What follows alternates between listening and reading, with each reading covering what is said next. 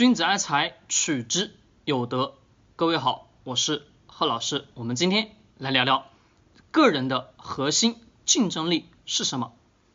思考、认知、学习、技能、思维。好，各位，刚刚举的这个几个例子，大家告诉我，你认为是哪种个人的核心竞争力？可能大家会去想。应该是某一项技能啊。好，我们去查相关的资料啊，所有人给你的答案都是技能，要么是学习，对吧？要么是认知。各位是吗？大家告诉我是还不是？就是我在讲这个话题之前，我就去找了所有相关的资料，我发现没有一个答案跟我的是一样的。好，我告诉各位，我的答案是什么？我的答案是思考。为什么是思思考呢？好，举一个例子，这一次我们二零年的疫情，我相信很多人什么都面临了失业、被裁员吧？对，那我们有没有去想过一个问题？就是被裁员的人有没有想过一个问题？为什么裁员裁的是我，而不是别人呢？是因为自己能力不足吗？还是因为其他的东等等东西？就是我们在去年二零一九年的。公开的音频当中也跟各位去讲过，自己个人的核心竞争能力的要什么，一定得要去有。为什么一家企业它需要你，需要你的理由是什么？一定是你身上有什么，有企业所想要的东西，你能给企业什么产生价值，能给企业带来价值，这是什么？你所拥有的价值，其实也就是你拿这个价值去。换企业给你的金钱而已，没错吧？对的。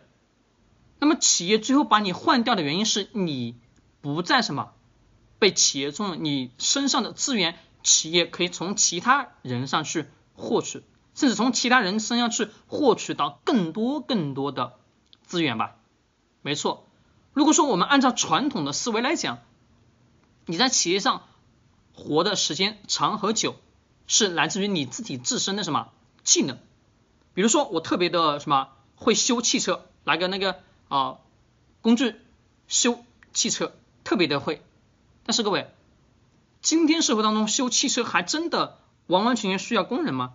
很少，工人只要什么？少部分，大部分什么？我们去看都是什么？一条流水线，机械机械型什么？机械手直接操作了，对的，那我们各位。你不断不断去修炼自己的技术，真的能让自己在那个企业当中存活很长很长时间吗？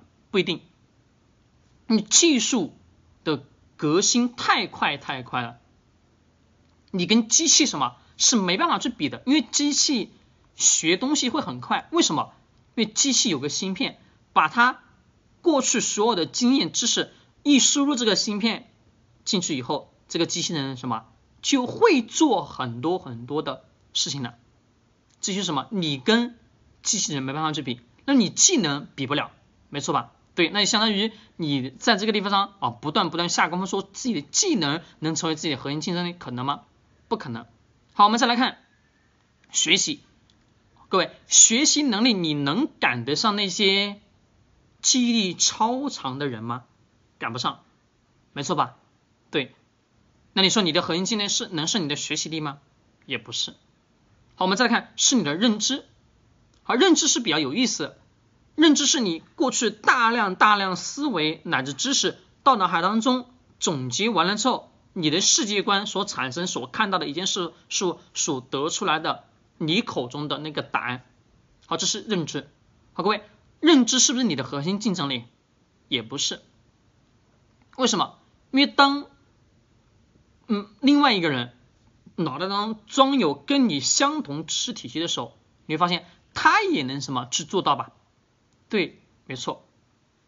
那么最终答案是什么？是思考。为什么是思考呢？很简单，我们继续来与机器人去做对比。机器人它能思考吗？No，它不能思考。它没有什么，没有人类的大脑思考那么健全。虽然说可能未来会存在思考，但是他思考的逻辑可能跟我们人的逻辑什么是不一样的，是会有什么不同的差异化。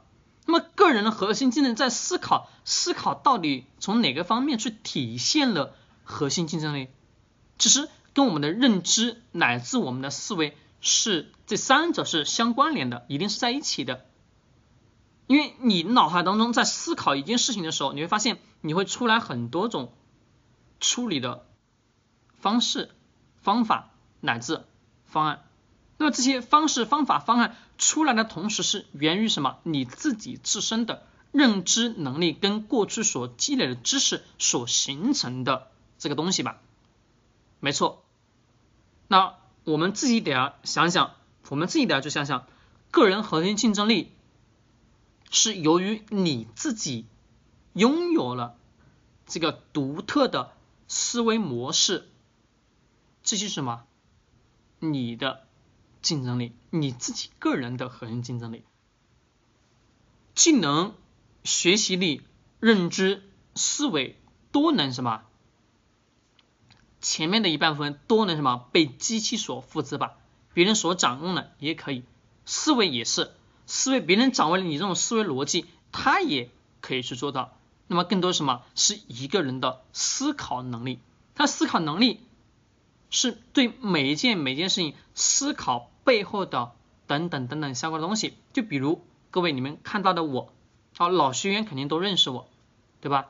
为什么我总能持续持续不断的产出新的知识内容？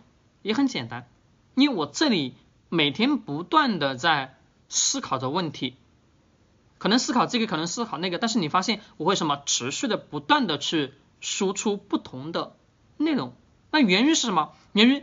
过去的大量知识累积，让自己脑海当中有了这些东西存在，有了知识的垫底以后，我会什么？不断不断去思考、思索出来很多什么实实在在我们今天生活当中所能用到的知识体系。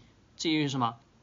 你的这个人的核心竞争力，也就是你自己个人的单独的思考能力。好，各位，我们这节课到这里。喜欢点击收藏或者转发，谢谢。